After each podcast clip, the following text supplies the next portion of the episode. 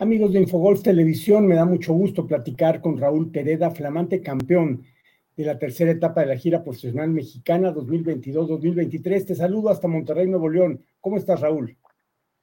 Hola, Alfredo. Muchísimas gracias. Buenas noches. Muy bien. ¿Y tú? Bien, gracias a Dios. Debes de estar muy contento con esta victoria muy sufrida en momentos eh, en riesgo, pero finalmente saliste con la victoria. ¿Cómo te sientes, Raúl? No, la verdad que estoy muy contento, muy agradecido por, por todo lo que pasó esta semana. Eh, se habían venido semanas un poquito complicadas, fallando con Ferry, la, la Q-School del Conferry, fallando la Q-School del, European Tour. Y pues había estado yo pasando por un momento, un bachecito ahí medio emocional, eh, con muchísimas dudas. Eh, y, y, bueno, digo, salir adelante es lo más importante, levantarse de todo eso y, qué mejor manera de haberlo hecho y demostrarme a mí mismo que, hay muchísimo golf, ¿no? Por seguir recorriendo, por seguir jugando y, bueno, lo que pasó esta semana me enseña muchísimo de, las cosas de las que soy posible.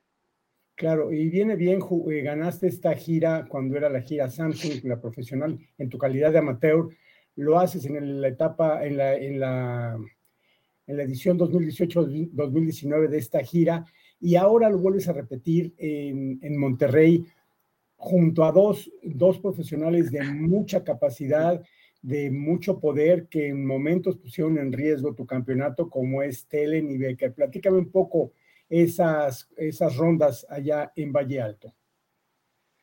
Sí, la verdad que, que la última ronda o sea, sí me ayudó un poquito salir con tres de ventaja, salir un poquito eh, más tranquilo, normal y, y fui con la mentalidad de darme 18 oportunidades para Verdi. Yo sabía que por más mal que poté, una iba yo a meter. Y eso ya les hacía a ellos tener que tirar cuatro abajo, por lo menos. Y hay que tirar cuatro abajo, pues hay que jugar golf, ¿no? Hay que darse oportunidades, hay que meter también, ¿no? Eh, hice al hoyo 1, hice lo que tenía que hacer, me la llevo muy tranquila, seguí poteando para Verdi los siguientes hoyos. Rafa empezó a jugar muy bien, las empezó a jugar un poco cerca, empezó a meter. Eh, yo no bajo el par 5, el 6, yo no le hago Verdi, Rafa le hace Verdi. Eh, y le hago bogey al hoyo 8. Y ahí Rafa saca un par. Rafa saca un par impresionante de aplaudir cañón y me empata. No perdí la calma, dije, voy a seguir con lo mismo. O sea, yo me mantuve en darme oportunidades, darme oportunidades, porque pues también hay que, yo creo que forjarse para mantener el liderato, para poder sacarlo adelante otra vez. Rafa hace verde al, al 9, le hago verde al 9 yo también. Y la verdad me, me entró pues muchísimas o sea, muchísimas más ganas de, ganar, de, poder sacar adelante la ronda y, bueno, con la misma mentalidad de darme chances, darme chances, darme chances, pues no quise esperar a que ellos eh, tuvieran o cometieran errores para yo poder tomar otra vez el liderato, ¿verdad? Eh, pedí un gran drive en el 10, me dio una muy buena chance para Verdi, meto Verdi al 10, eh, casi meto Verdi al 11, de ahí meto Verdi al 12, Rafa mete Verdi al 12, y en el 13, pego un gran drive, yo la dejo como a medio metro para Verdi.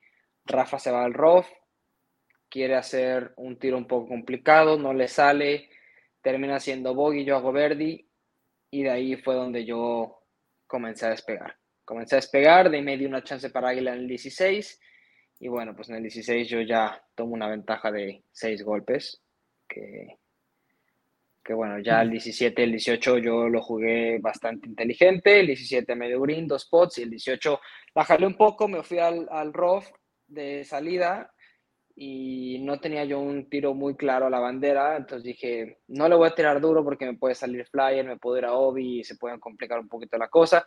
Dije, me voy a tirar a medio green. Dije, y si hago tres pots, hago tres pots, no me importa. O sea, ya, ya lo que tenía era que ya tenía que yo terminar nada más la vuelta, ¿no? Y pues tenía un poco, un pot un poco largo, yo creo que unos 10 metros, 12 metros. La poté muy bien, no cayó lo que esperaba que cayera, entonces todavía me dejé un pot como de metro y medio para par. y otra vez no cayó. ¿Sabes? La protegí de más, no entró y bueno, hice bogey al último hoyo. Solo hice dos bogies en todo el torneo.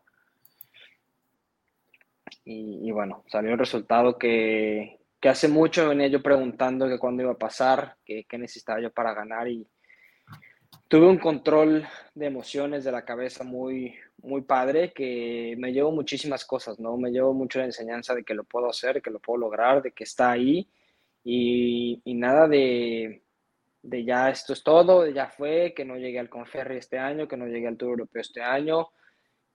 Yo creo que esos, esos pensamientos hay que eh, dejarlos a un lado.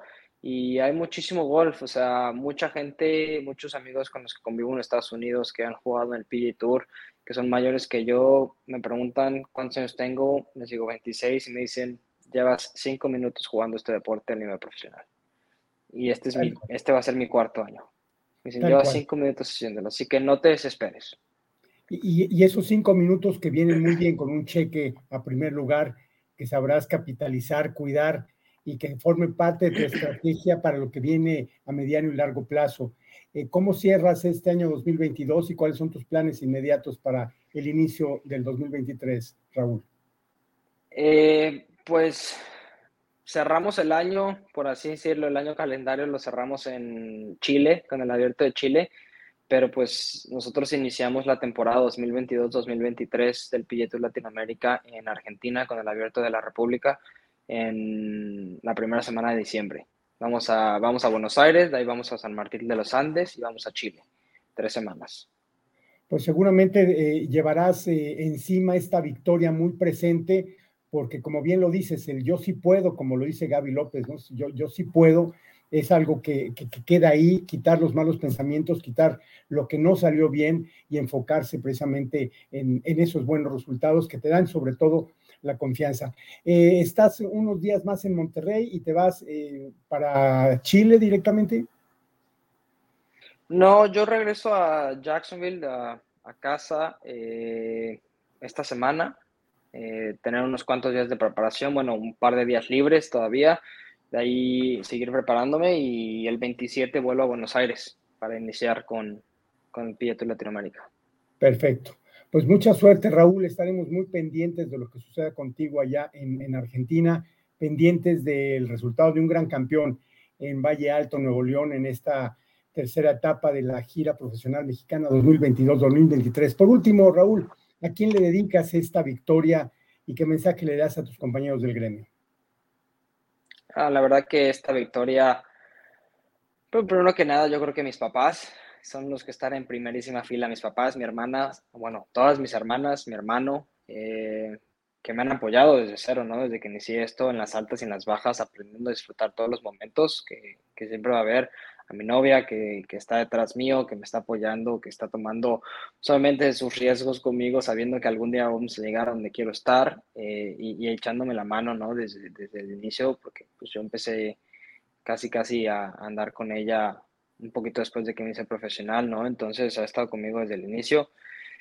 Y a la gente que me apoya, a todos los que están atrás mío, eh, mandándome buenas vibras y bueno, al país entero yo creo que, que, apoyan al golf mexicano y me da muchísimo gusto poder representarlo en, en justas internacionales. Pues él es Raúl Pereda, flamante campeón de, de, Veracruz en la tercera etapa de la gira profesional mexicana. Raúl, te abrazo con afecto, con reconocimiento, con respeto y te deseo lo mejor en las semanas venideras. Muchísimas gracias, Alfredo. Amigos, continuamos con más en Infogol Televisión.